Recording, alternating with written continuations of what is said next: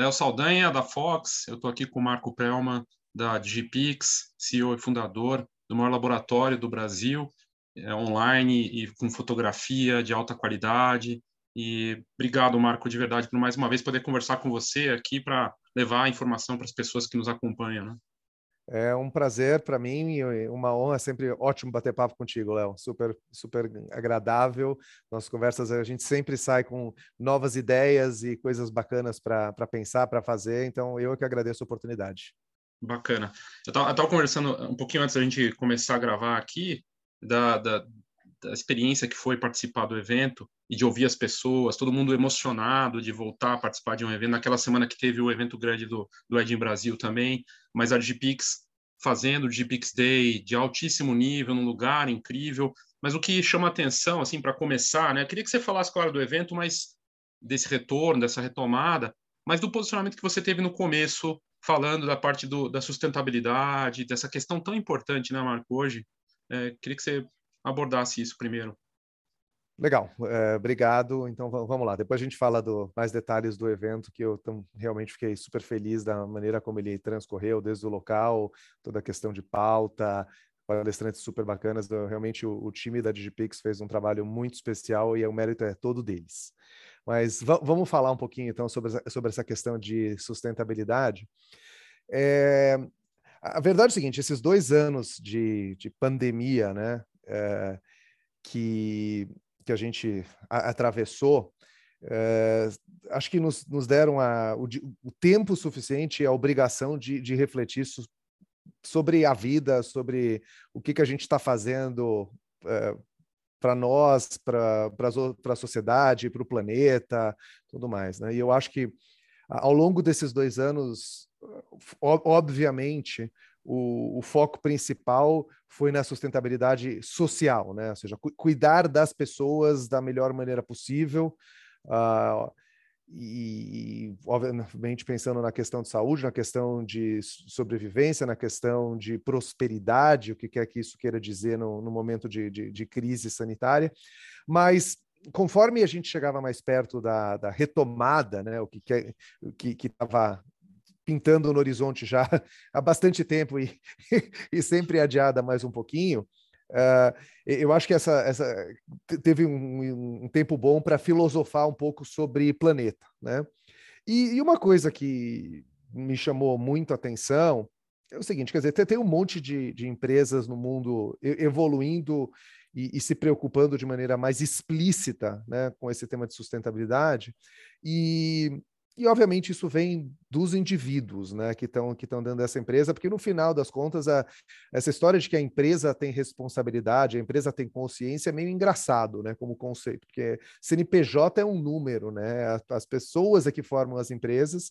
Uh, Obviamente, isso depende da liderança, da inspiração, mas no final das contas depende de todo mundo se engajar e acreditar em alguma coisa, e isso faz com que a empresa tenha essa consciência é, empresarial, que na verdade nada mais é do que uma consciência coletiva, né, de, do que, que é importante e o que, não é. E uma coisa que, que, que, na verdade, quando, a gente, quando eu parei para pensar e, e, conversando com as pessoas sobre como que a gente já vinha fazendo, eh, tratando fotografia desse ponto de vista, a, a realidade é que a Digipix sempre foi meio diferente, né? Porque nós somos os primeiros a realmente olhar um caminho alternativo ao processo químico, né? A, a, a, a revelação química, ao processo fotoquímico, como eu falei, que usa prata, que usa uh, químicos, que joga gases, que tem uma questão de, de para onde vai esse material todo depois, além do que vai para o ar, que as pessoas respiram, mas o que, que como que isso é tratado no meio ambiente, o que, que acontece com isso depois. E, e, a gente começou muito cedo a trabalhar com tinta, né? Com tinta líquida e, e, e mexendo muito com sempre com equipamentos de, de fabricantes que até por questões vamos dizer assim, de regulamentação internacional, né, coisa que tem muito pouco no Brasil, já tinham uma obrigação de se preocupar com como que essas coisas iam, iam ser feitas, né? E, e aí o, o, o grande estalo para mim que, que eu achei esquisito foi na hora que eu parei para pensar o seguinte: então, puxa vida, se, se já tem esses caminhos todos, né, por que, que a fotografia reluta tanto em, em, em fazer a transição? E aí eu resolvi, eu tentei traçar um paralelo na minha cabeça com, com a indústria é, automobilística, né? Que também, assim, existe a ideia de, de carro elétrico há, sei lá, trocentos anos, né? É, acho que todo mundo pensa, quando pensa em carrinho de golfe, vai, talvez seja o um exemplo mais óbvio. Carrinho de golfe é elétrico, eu acho que desde que existe carrinho de golfe, obviamente, o que, que você tem ali? Você tem um negócio que anda devagar, a bateria dura pouco e é caro, né? Ou seja, serve para carrinho de golfe. Basicamente era só isso, né? Não serve para outras coisas, ou seja, apesar da tecnologia estar tá aí, ela era claramente uma tecnologia inferior à, alternativa, né? Que é muito mais poluente em, nos seus principais quesitos de, de requerimento, né? De qualidade. E na fotografia, isso simplesmente não é verdade. E aí eu falei, como assim, né?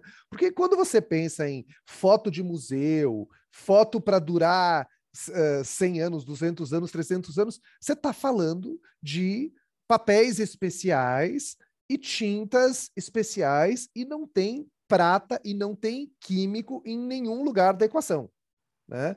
E você fala, então, para um pouquinho, e se você tiver olhar a questão de custo, também não é verdade, porque você tem alternativas de custo bastante razoáveis com uh, processos não químicos, não uh, tão, agre uh, tão agressivos com o meio ambiente. Então, pergunta assim, por que, que isso acontece, né? E, e, a verdade é a seguinte: existe indústria por trás de, de toda uh, toda, todo grande mercado, né? Existe um esforço enorme de falar: não, imagina, não é nada disso, nem precisa se preocupar. E, e enquanto não houver, não houver uma consciência dos consumidores que cobrem os profissionais que trabalham com isso, que cobrem os laboratórios, para quem está fazendo aquilo, sempre fez daquele jeito, a melhor coisa que pode acontecer é não mudar, né? E, e, talvez assim essa semana, voltando na questão uh, ambiental diretamente lá fora, teve um, teve um negócio meio absurdo, não sei se você viu, que tem um, um dos principais índices de, de bolsa de valores, né, que olha a sustentabilidade, tirou do índice a Tesla, que fabrica carro elétrico, e manteve a Exxon, né, que é um dos principais players de combustível fóssil do mundo, né, junto com Shell e outros tantos que assim, que é o absurdo do absurdo, mas que para mim é o seguinte, mostra como é forte o, o lobby e a resistência para as coisas mudarem. Mas eu acho que na fotografia, voltando ao, ao princípio, não tem motivo para isso acontecer. Né?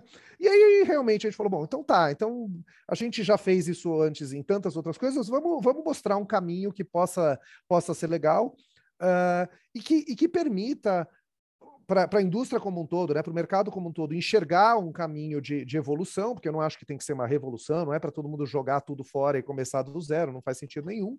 Mas eu acho que, especialmente à medida em que crescem né, as novas gerações, que são gerações muito mais conscientes uh, da, da importância de sustentabilidade, que elas possam cobrar e ser informadas pelos fotógrafos de que existem alternativas de alta qualidade com menos, agress com menos agressão, de baixo custo, com menos agressão, enfim, que dá para fazer bem feito e pensar a fotografia como um ótimo jeito de registrar o passado, mas de sustentar o futuro, porque senão também não okay. adianta nada. Não adianta nada a gente ter fotografia que dure 100 anos, 200 anos se não tiver planeta, né?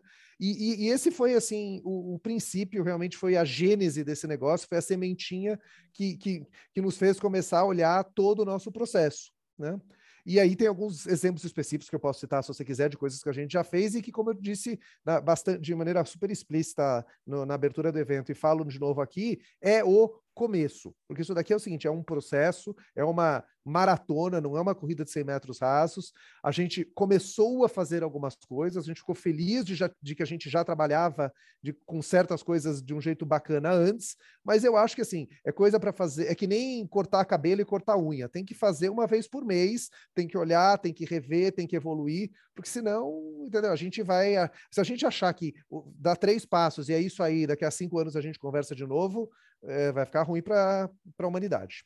Interessante, quer dizer, é um processo que começou, que vai ter uma evolução, e no evento a gente viu algumas coisas que eu notei, assim, acho que até conversando com algumas pessoas lá da própria Digipix, a parte do, do, do, da montagem tinha a parte com materiais recicláveis, né? Isso eu acho que tava lá, né? Eu lembro de alguma coisa assim, né? Então, Também. sim, e eu acho assim, sendo super sincero, eu acho que isso aí é muito mais para ser um símbolo do que para ah. ser o que muda, né? E o que a gente precisa tomar Sim. muito cuidado é para não usar o símbolo sem mudar claro. o, o, grande, a grande realidade. Então, o que você está dando de exemplo, a gente tinha, sei lá, a sacolinha era de PET reciclado, o lápis era reciclado, a, a gente deu as garrafinhas que eram feitas de PET reciclado e reutilizáveis para todo mundo tomar água, enfim. Mas isso é muito mais para chamar atenção e gerar consciência, porque francamente falando, isso é importante para a indústria de água, para a indústria, entendeu, de, de, de, refrigerante, não para a indústria de fotografia. No nosso caso,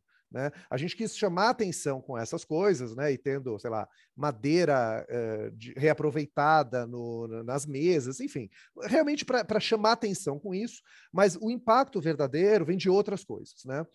E, e a gente está trabalhando, pelo menos nesse primeiro momento, em, em duas coisas uh, principais, tá? Uma é a maneira como a gente cria fotografia e a segunda é a maneira como a gente entrega fotografia. Né? Bacana. Na, a tecnologia para impressão já, já tem essa parte que não agride. Aí a parte da entrega. Isso. Mas a gente fez um pouco mais nessa tá. parte da impressão, porque é o seguinte: a gente tinha já, a gente já tem, acho que uns oito anos que a gente não usa processo químico.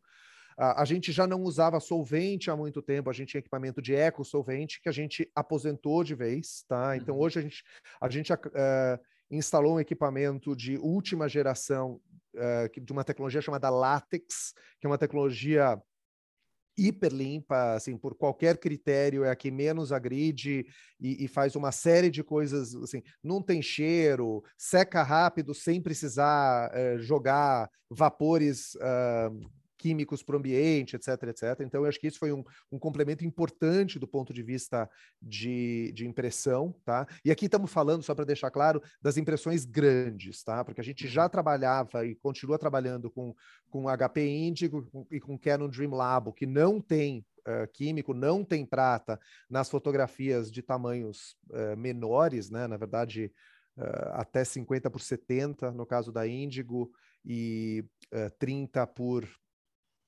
80, ufa. Não, 30 por 60, perdão. 30 por 60 no caso da Dream Labo, mas para as coisas maiores, principalmente para capas, para estojos, para canvas, para decoração de, de grande formato, pôster, tudo isso, a gente migrou então para essa tecnologia látex, que eu acho que é uma coisa importante de dizer assim, ó, estamos trabalhando com aquilo que, que funciona bem. Uh, do ponto de vista de embalagem, né, de como a gente entrega, tem duas coisas super importantes. Né? A primeira que assim nos incomodava muito, que é o seguinte: a gente precisa proteger os nossos materiais, obviamente, quando eles saem da Digipix, porque senão eles chegam estragados, aí não adianta nada. Né? Ou seja, claro. se eu economizo, se eu, se, eu, se eu não embalar, eu economizo embalagem, eu não jogo plástico no ambiente, mas os, mas os álbuns chegam, chegam estragados, costuma não funcionar muito bem. Mas, mas, e aí você tem uma desculpa maravilhosa para ficar usando embalagem plástica de uso único, que talvez seja o maior vilão né, de, de, de sustentabilidade, porque esse plástico de uso único uh, é o que acaba em lixão. Né, é o que vai parar nos oceanos. Então, é legal a gente tirar canudinho, entendeu? Do, de circulação e agora tem canudo de papel, super legal, bacana, acho, acho que é uma, é uma coisa importante, mas enquanto a gente estiver enrolando as coisas em 17 camadas de plástico bolha para mostrar como a gente é bom de embalagem, a gente está resolvendo um, pequeno, um problema pequeno e criando um grande. Né?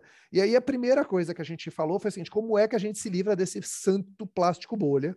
E a gente achou um processo super legal, que na verdade é é, é, é, uma, é uma combinação de material com equipamento, então a gente teve que instalar a máquina para fazer esse troço, que ah. basicamente transforma o, um papel tipo craft, uh, ele abre o papel de forma que ele fique tridimensional e ele, e, e ele enrola, e aí ele fica bem grosso, e ele absorve o impacto de uma maneira muito parecida com o plástico bolha. Mas Nossa. a vantagem gigantesca é que é papel. E como é papel, recicla, e vira papel de novo, entendeu? E já é craft, então já não é um papel que ah, é sofisticado, mas vai degradar, não tem nada disso, já é um papel pouco sofisticado, tipicamente que já é, inclusive, de grande percentual de, de origem reciclada, e que a gente consegue usar em vez do plástico bolha. Né? E no caso dos, dos, dos, livros dos profissionais, ele vai também com uma camada de papel de seda que tem a mesma vantagem aí de, de ser papel. Então, protege, fica bonito. E uma coisa muito legal que a gente ouviu, porque a gente começou a mandar com esse material algumas semanas antes do Digipix Day, né? Eh, foi que a gente ouviu de, de, de, dois, dois clientes, na verdade, duas clientes diferentes, que elas estavam tirando esse material que a gente usa como embalagem interna, tirando a caixa de envio, né, que é aquela caixa de papelão grosso, de novo, papelão, e, e embalando os livros para entregar para os clientes naquele material com cara de reciclado, com cara de rústico, uh, para mostrar a preocupação com o ambiente. Ou seja, em vez de jogar fora aquele material e, e usar um outro para embalar, também reaproveitaram e, e, mostrar que e é um material bonito, né? Porque ele tem realmente uma cara, uma aparência bem, bem, bem legal. E a segunda coisa que a gente fez foi o seguinte: bom, muito legal a parte de, de embalagem interna. A gente ainda não resolveu, tá? Como é que a gente vai trabalhar a, o material que tem que ser shrinkado. A gente está procurando alternativas diferentes, porque esse é uma questão, esse o papel não resolve, porque tem que, tem que prender muito apertado, não é só proteger.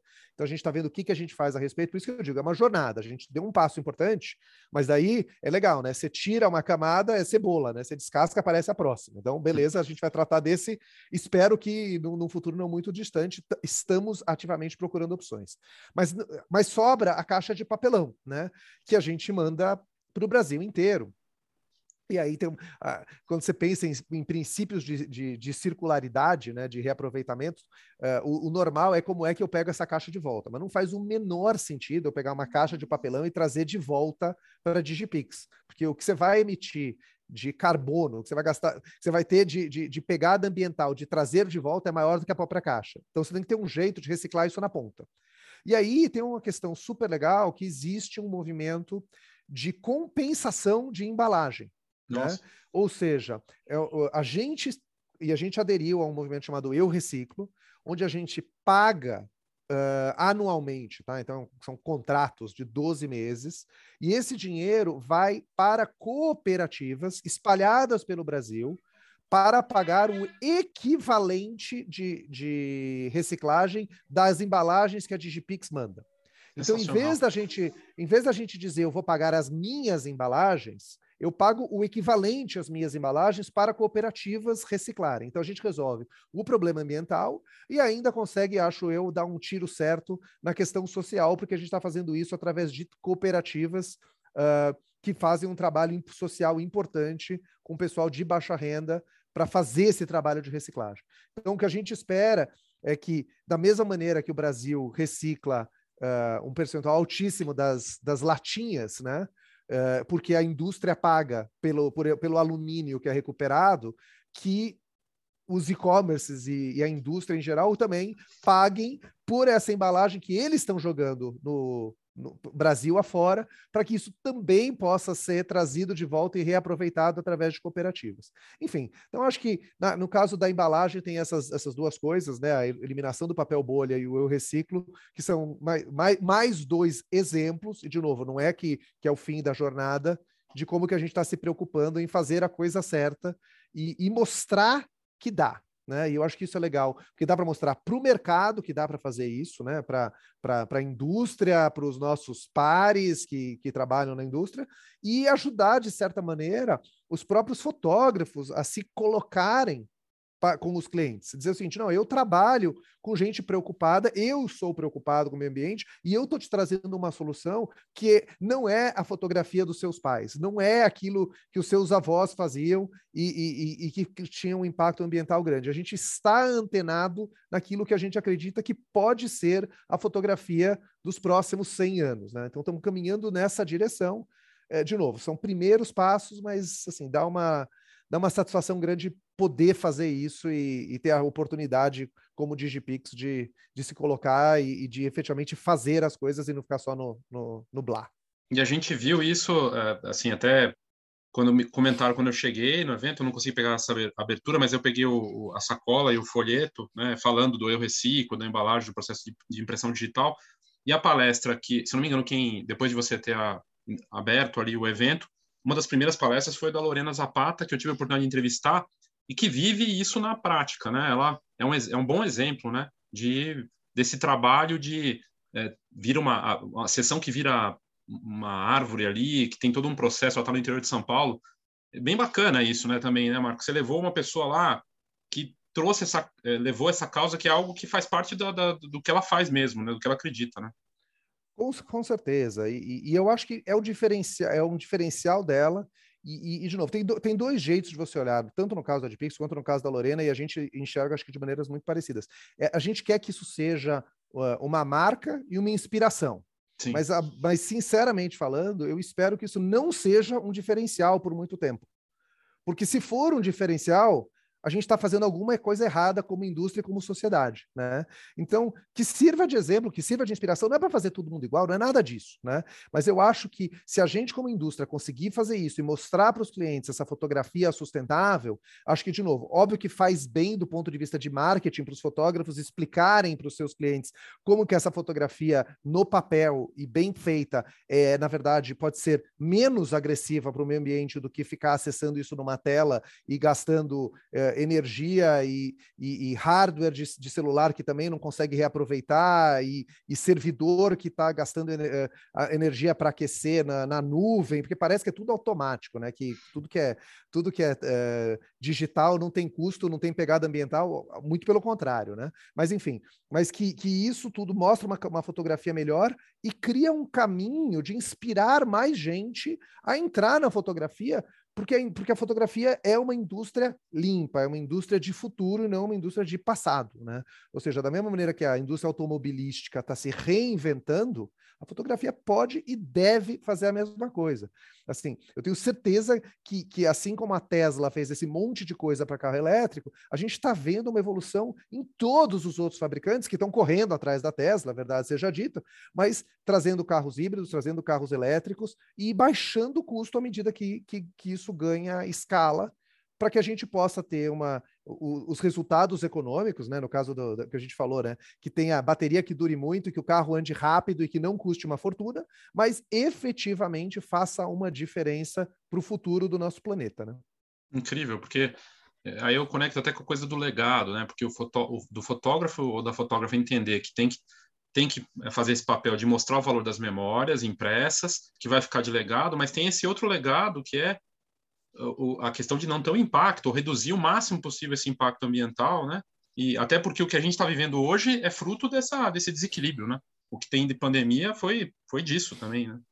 É, é parte disso. O, o, o mundo está tá reclamando, né? E está mandando sinais aí para a gente de que tá, tá na hora de da gente voltar a algum tipo de equilíbrio com, com, a, com a natureza e, e obviamente o ser humano não vai não vai voltar a, a, viver na, na idade da pedra, morar, voltar a viver em caverna. Por outro lado, para continuar na, na, nossa historinha de Elon Musk, eu espero que o, que o futuro da humanidade não seja uh, povoar Marte, né?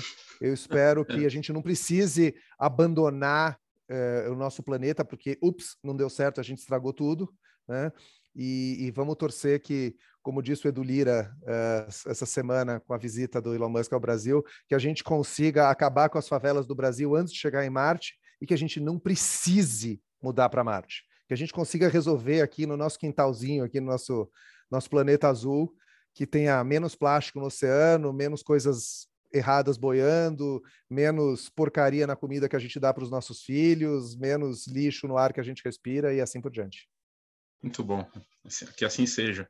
Da, das novidades que você, vocês apresentaram, teve várias coisas lá, foram mostrados novos modelos de estojo, capas especiais, família 180 flat que cresceu, 180 foto HD Prime, várias novidades que vocês mostraram, né? No, no evento também que chegam, né? Com certeza. Acho que a gente fez um negócio sendo eh, assim, acho que a gente tem que ser, tem que ter autocrítica, né? Eu, eu abri o evento falando isso e eu tenho nenhum constrangimento de falar isso no, novamente, gravado aí para ficar para eternidade. Eu acho que quando a gente fez a nossa fusão com, com a Indimagem, a gente tinha uma expectativa, e, e, a gente comunicou isso de maneira bem clara, de oferecer o melhor das duas para todo mundo. Né? E eu acho que a gente patinou horrores nesse, nesse processo. Uh, enfim, primeiro com problemas que, que, ao longo do tempo foram resolvidos, né? mas onde a gente efetivamente no começo andou para trás. A partir de 19, acho que isso já era, né? Mas, mas efetivamente, do ponto de vista de portfólio, a gente tinha dois mundos ainda vivendo em paralelo, né?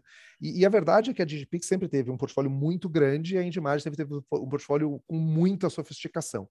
E o que a gente fez aqui foi efetivamente juntar as duas coisas, né? Então, ao longo das próximas semanas, uh, as coisas estão indo para o ar, né? Devagarzinho, mas é poder oferecer a a, as opções de estojo, as opções de capa, as opções de miolo de maneira combinada e acrescentando mais alguns itens, uh, como, como você falou, de forma que efetivamente o fotógrafo, a fotógrafa possa uh, oferecer aquilo que faz sentido dentro do seu nicho de atuação e principalmente dentro da realidade do seu cliente final, né?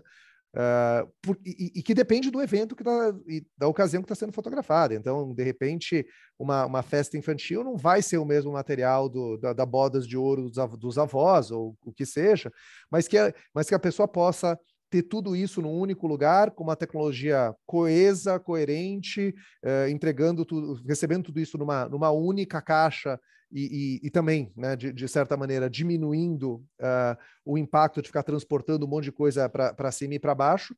Então, o, o nosso portfólio cresceu bastante durante a pandemia e aqui tem mais uma série de coisas que vão estar disponíveis em, em todas as, as lojas profissionais da, da, da Digipix para que realmente cada um possa entender aonde se posicionar. E a gente acha que é importante, até dentro de álbum panorâmico, como você falou, ter uma opção que é muito boa e acessível, e também ter na outra ponta a melhor qualidade disponível e, e, e, voltando no começo da nossa conversa com aquela qualidade de fine art, né? Com papéis certificados, é com, com, com, com, tinta fine art, porque a Dream Lab no caso é, é, uma, é um equipamento é, equivalente às impressoras fine art da, da Canon, só que com uma robustez e uma velocidade muito maior, mas é o mesmíssimo processo de, de impressão em papéis 100% certificados pela Canon, porque senão nem entra na máquina.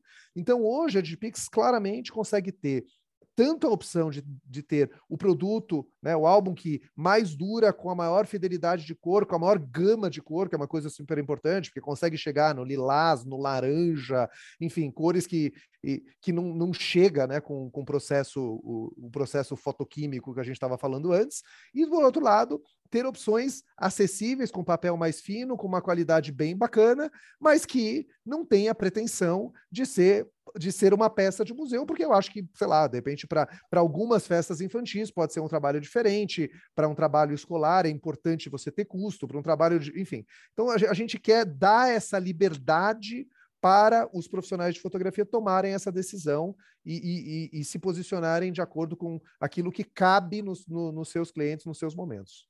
Muito bom, muito bacana.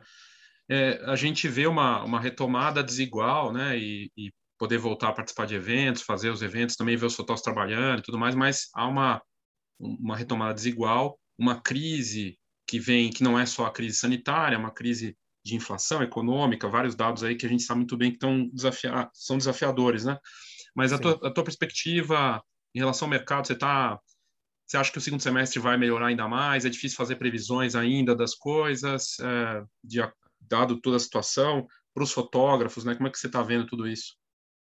Eu, eu acho que, assim, se eu, se eu, se eu fosse Nostradamus, eu estava eu, eu tava, eu tava vendendo previsão de futuro, não fotografia, né? Então não tenho, não tenho, assim, eu sou assim como você um, um, um estudioso, até um nerd de tentar entender as coisas e concatenar ideias, mas como você falou, convenhamos que tem muita variável aí de alta volatilidade no mundo. Isso você nem citou guerra, né? É, e verdade. Os impactos, é.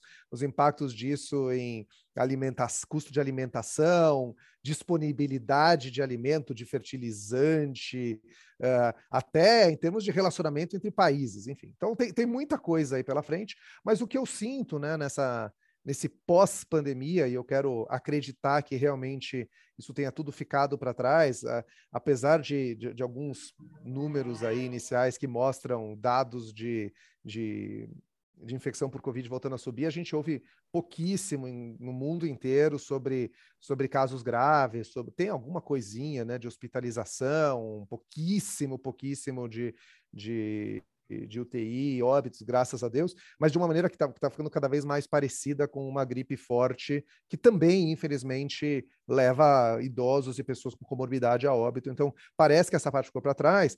E aí o que eu tenho visto é assim, é um quase que um desespero das pessoas de sair e voltar a aproveitar o mundo, né? Então, seja praticar esportes ao ar livre, né? E, e, e, as inscrições em corrida de rua e maratona e corrida de bike e essas coisas assim estão na estratosfera, passando por, por grandes eventos, então assim, show de música, assim, uma loucura no planeta todo, todo mundo querendo fazer, tipo, assim, tirar o atraso, né?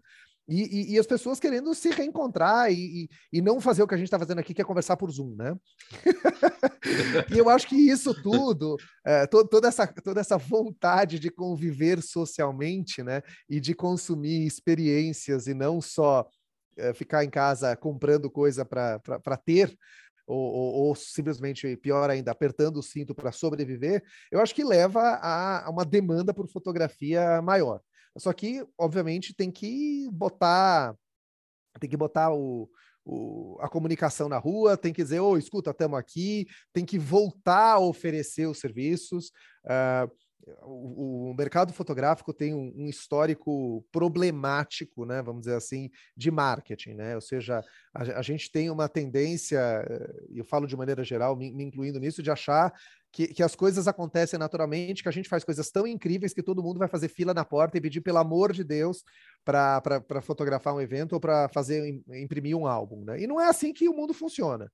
E eu acho que na, no pós-pandemia, né, tem tem essa retomada, mas a gente precisa fazer a nossa parte, precisa dar as caras, precisa cutucar, precisa fazer o trabalho de divulgação, oferecer os serviços, oferecer os álbuns, oferecer as fotos de decoração.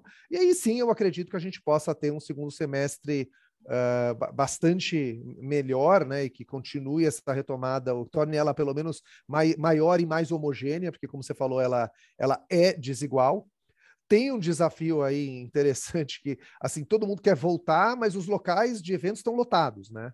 Então também tem um teto aí que não, você não resolve muito rápido, porque, ah, tá bom, os buffets infantis estão com agenda lotada, em vez de fazer cinco eventos por semana, está fazendo dez. Maravilha, mas o que ninguém lembra é que 70% dos buffets sumiram, né? Porque quebraram em dois anos sem eventos. Então, tem toda uma readequação né, de fornecedor de evento, do processo de gente, de, de, espaço físico, de gente, de materiais.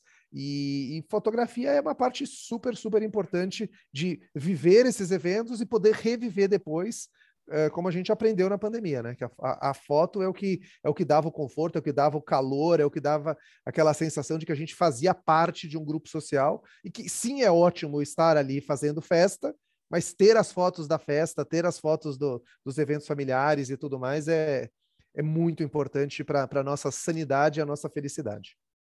É isso aí. Marco, obrigado de verdade viu, pela conversa. Eu vou deixar o link aqui no, no canal da, da Escola de Negócios que tem publicado, mas no site vai estar também do da Fox, né? Tem o link da, da Digipix para quem quiser acessar e saber das novidades, tudo que a gente falou aqui. E te agradecer pelo seu tempo, pela, pela oportunidade de conversar com você e e também falar que foi bom te encontrar lá ao vivo. A gente, enfim, teve outro evento também que nós nos encontramos, mas é, é muito melhor, né? Realmente é, é bem melhor. Com certeza. Então, parabéns pela iniciativa aí da, dessa, desse posicionamento que é, é de verdade, com esse processo todo desafiador também de fazer essas etapas, mas obrigado de verdade, viu? Não, tamo, tamo junto, Léo. Muito bom falar contigo, como, como sempre. Realmente foi, foi legal te encontrar na Fox também, né? Além da, do evento da Digipix. E e, e sentir que muita coisa mudou, mas algumas coisas, graças a Deus, continuam como como sempre foram, e, e, e na, nada melhor do que o contato pessoal e próximo com, com pessoas de bem e, e com quem é tão uh, rico trocar. Então, te agradeço muito, te dou parabéns aí mais uma vez por todo o trabalho que está fazendo, heróico, hercúleo, e, cara, conta comigo, estamos junto aí nessa, nessa retomada e, e nesse processo de construir uma fotografia, um mercado fotográfico cada vez melhor. Tá ótimo. Obrigado, obrigado a todos aí. Até a próxima. Obrigado. Tchau, tchau. Tchau, tchau.